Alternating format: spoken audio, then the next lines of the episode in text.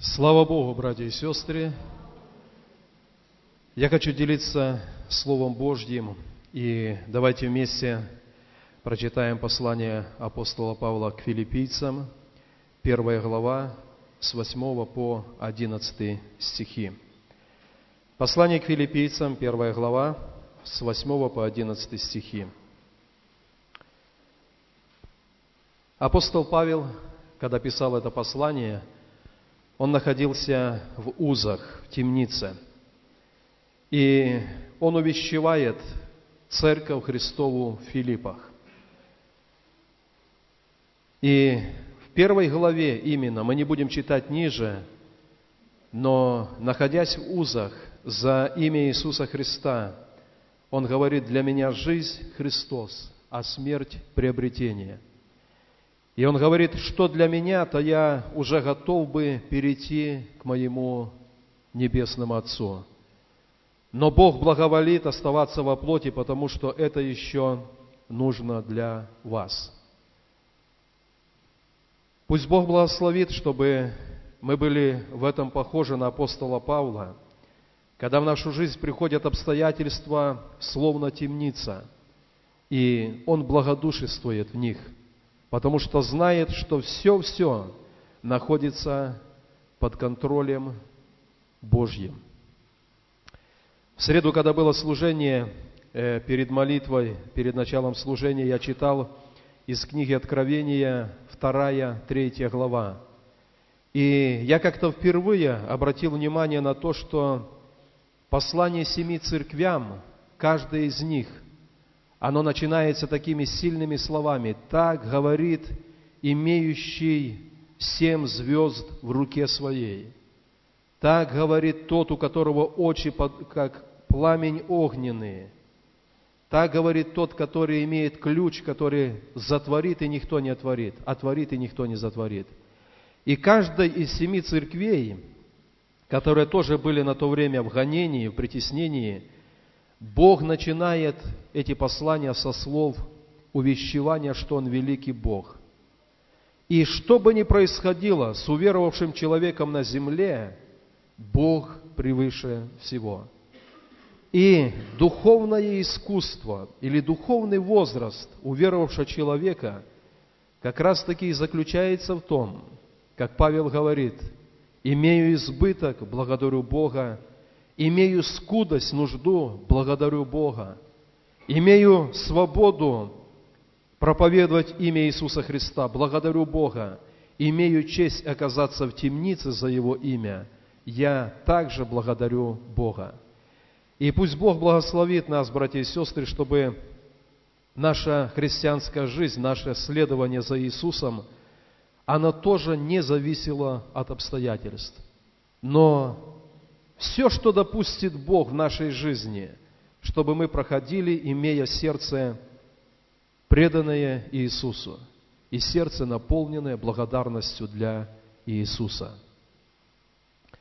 Писание также говорит о том, что когда мы проходим какие-то трудные времена, то Бог имеет цель в этих трудных временах особым образом прикоснуться к нам и дать утешение – и потом Писание говорит, чтобы тем утешением, которым Бог вас утешил, вы могли делиться с другими людьми.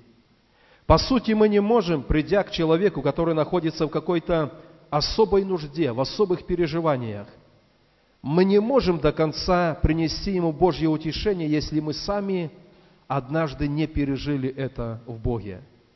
Но когда в нашу жизнь приходили тяжелые обстоятельства, и Бог нас утешил – тогда мы можем этим утешением утешать других людей. Как-то в беседе один из служителей церкви сказал, получилась ситуация в церкви, когда его как-то унизили, обидели, обошли вниманием. И он говорит, я пошел на следующий день на работу, и сердце было настолько как бы стеснено этим. Ну как так? Я служил от всего сердца, я делал, что мог, я жертвовал и такое как бы, ну, отношение. И говорит, я работал и просто плакал перед Богом. И говорит, я ясно услышал в сердце голос Божий. Я знаю тебя, я помню о тебе, я являюсь твоим утешением. И он говорит, когда мое сердце различило этот голос Божий, вся эта горечь, где-то обида какая-то, которая там гнездилась в сердце, они разом ушли, потому что Бог говорит, что я знаю тебя, я помню о тебе, я люблю тебя, и я являюсь твоим утешением. Пусть образ апостола Павла, который, находясь в темнице, он благодушествует и говорит, что для меня я готов. Если позовет завтра Господь, вечность я готов. Если оставит еще жить и благовествовать, я тоже готов.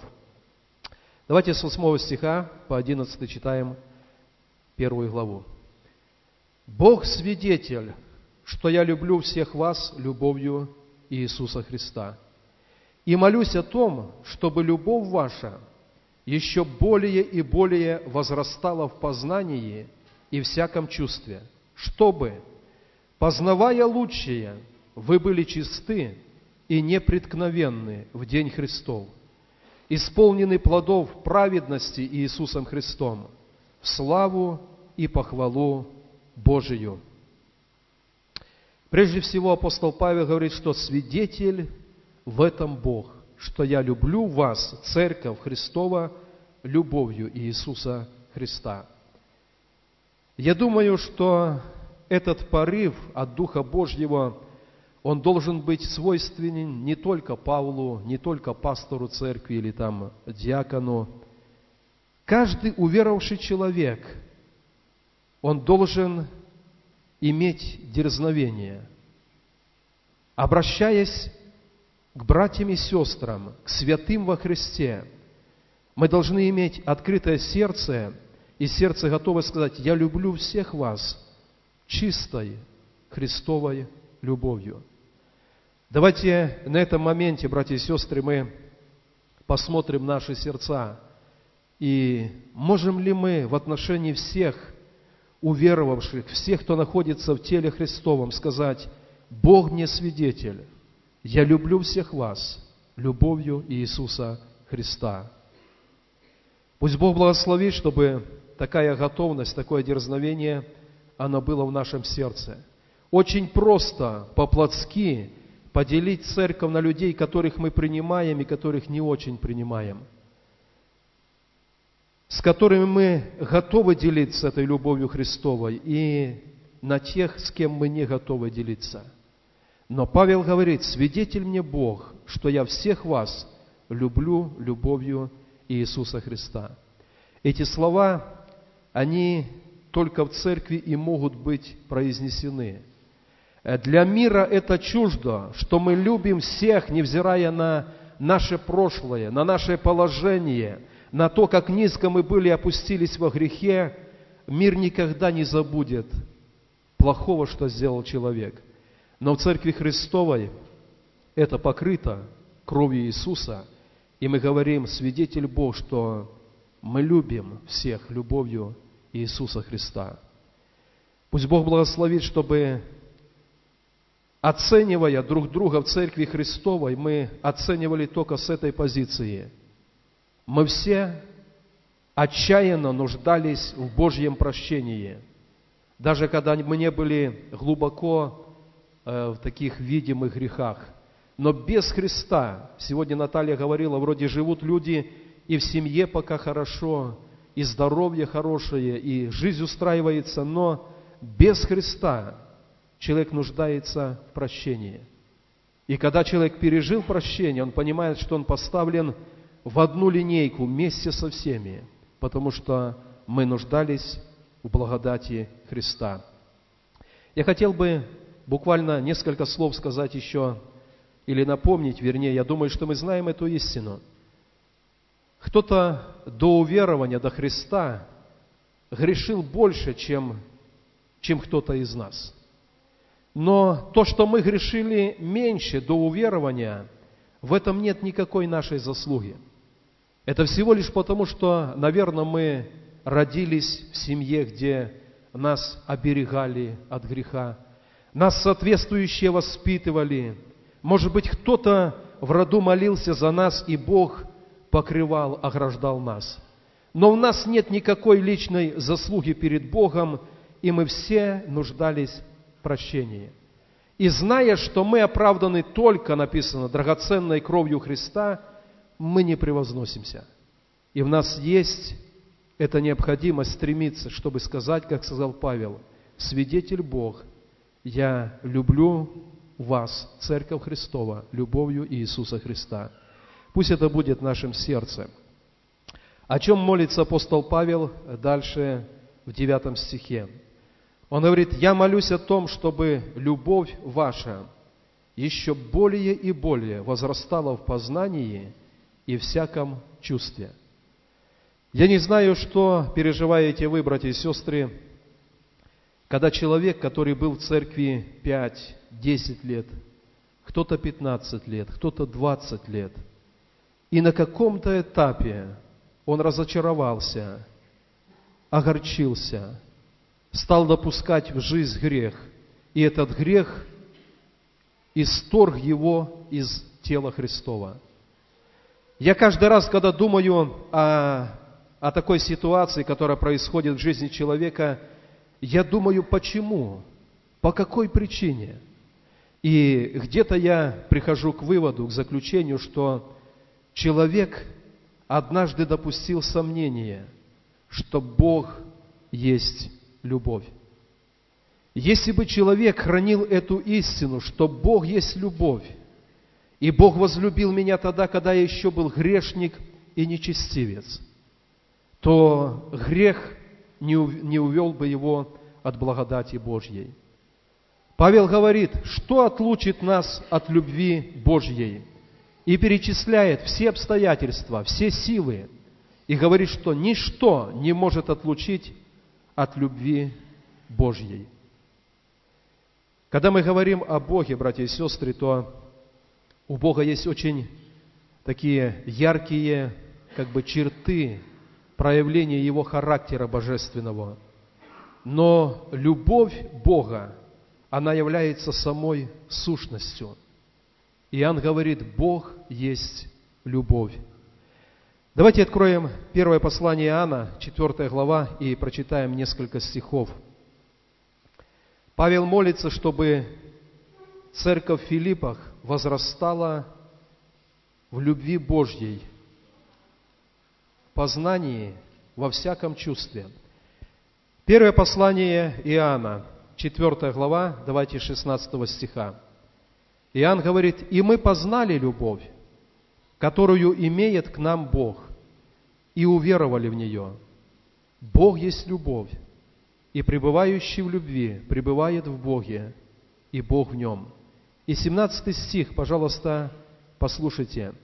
Любовь до того совершенства достигает нас, что мы имеем дерзновение в день суда, потому что поступаем в мире всем, как Он.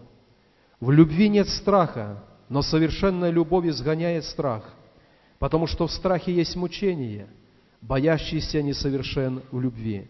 Будем любить Его, потому что Он прежде возлюбил нас.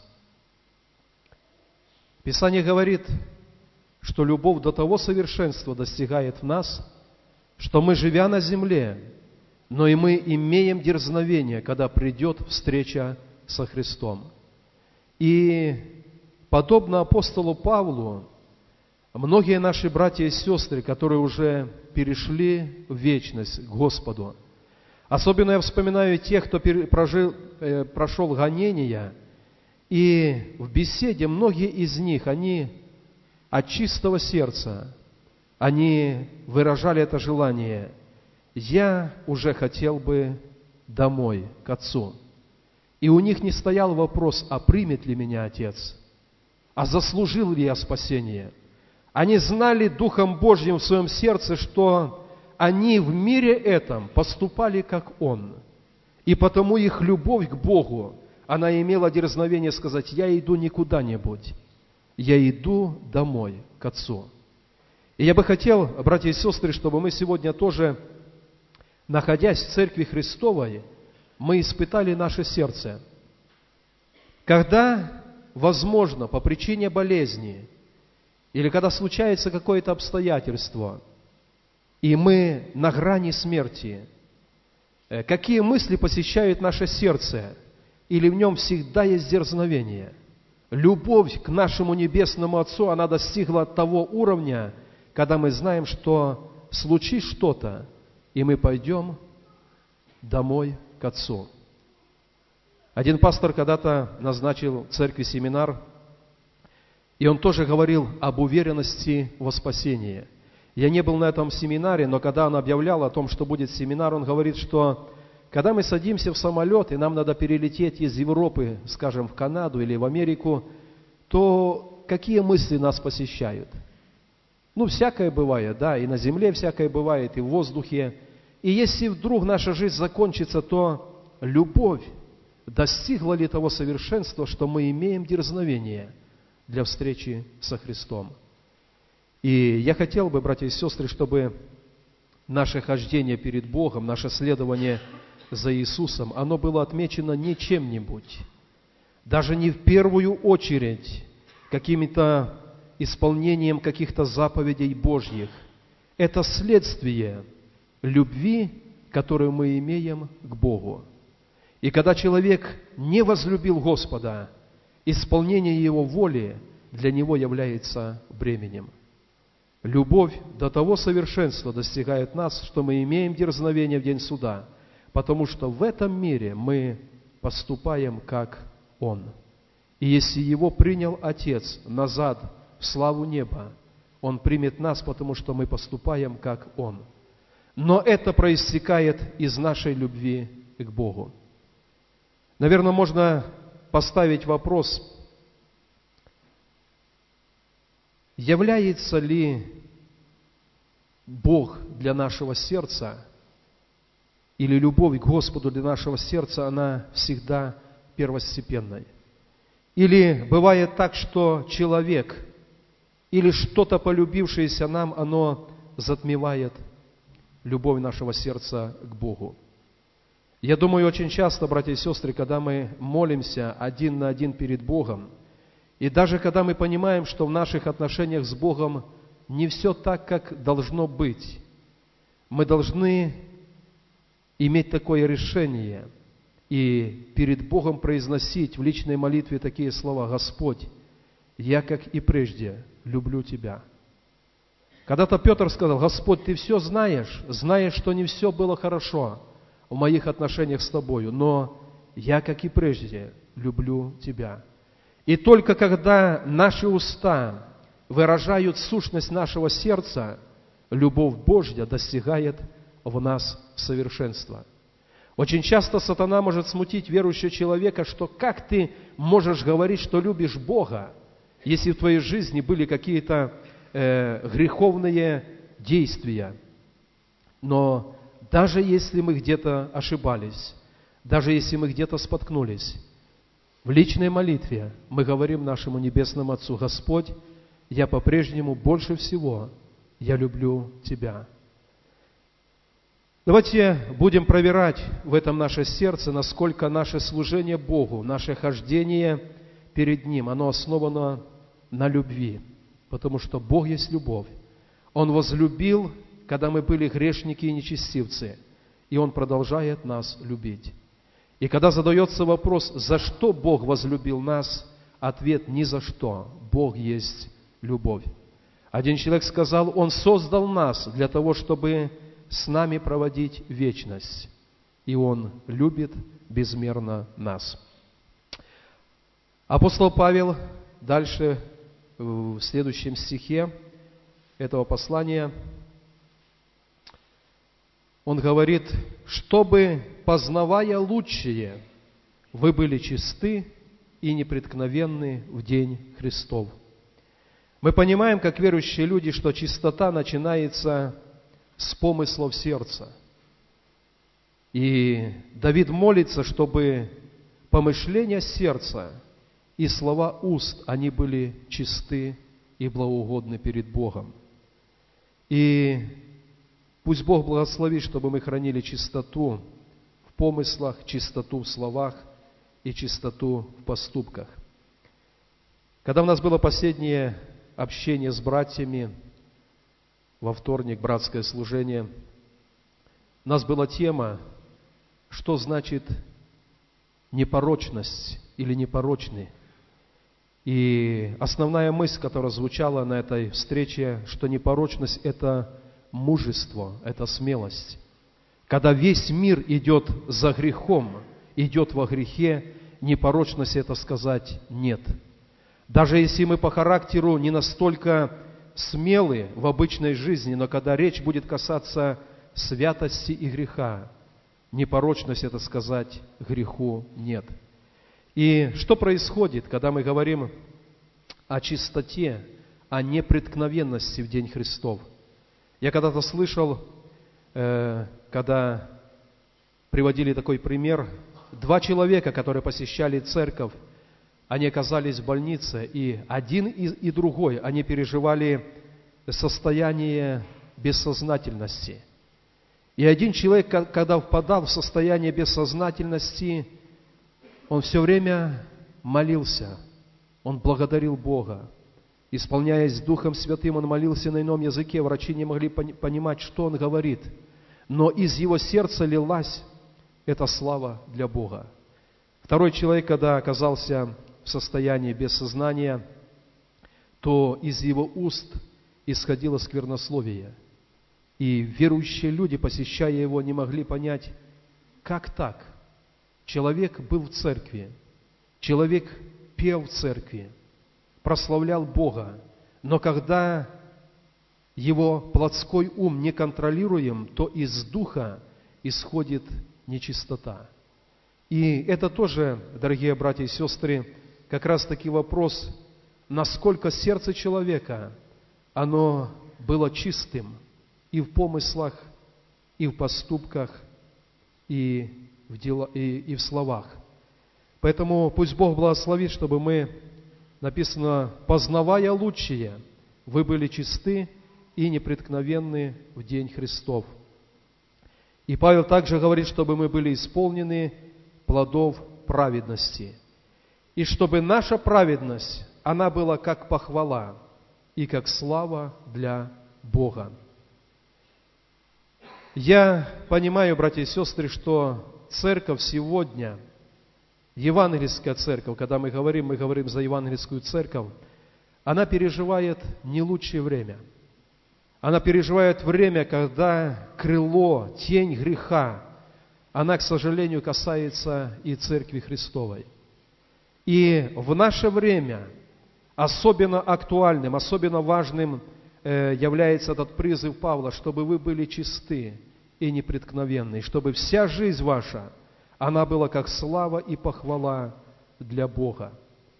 И пусть Бог благословит, чтобы, являясь церковью последнего времени, мы испытывали наше сердце, насколько мы любим нашего Господа. Я не читал это, последние стихи 4 главы 1 послания Иоанна, но там написано, что мы имеем заповедь что любящий Бога должен любить и брата своего. Бог есть любовь. Все, чем Он начал работу с человеком, оно было через любовь. Сын Его умер из любви. И тем же духом должна быть пропитана Церковь Христова. Мы любим Бога, и мы любим брата. Давайте поднимемся, и наша молитва к Богу. Возможно, мы понимаем, что мы не пленены нашим Господом так, как это было когда-то. Но Павел говорит, так, как было когда-то, и познавая еще лучшее, мы должны возрастать в любви Божьей. Если мы понимаем, что мы оказывались неверны Богу, мы можем сказать, Господь, прости, но я, как и прежде – Делая выбор в этой жизни, я исповедую, что я люблю Тебя больше всего. Давайте об этом помолимся перед Господом.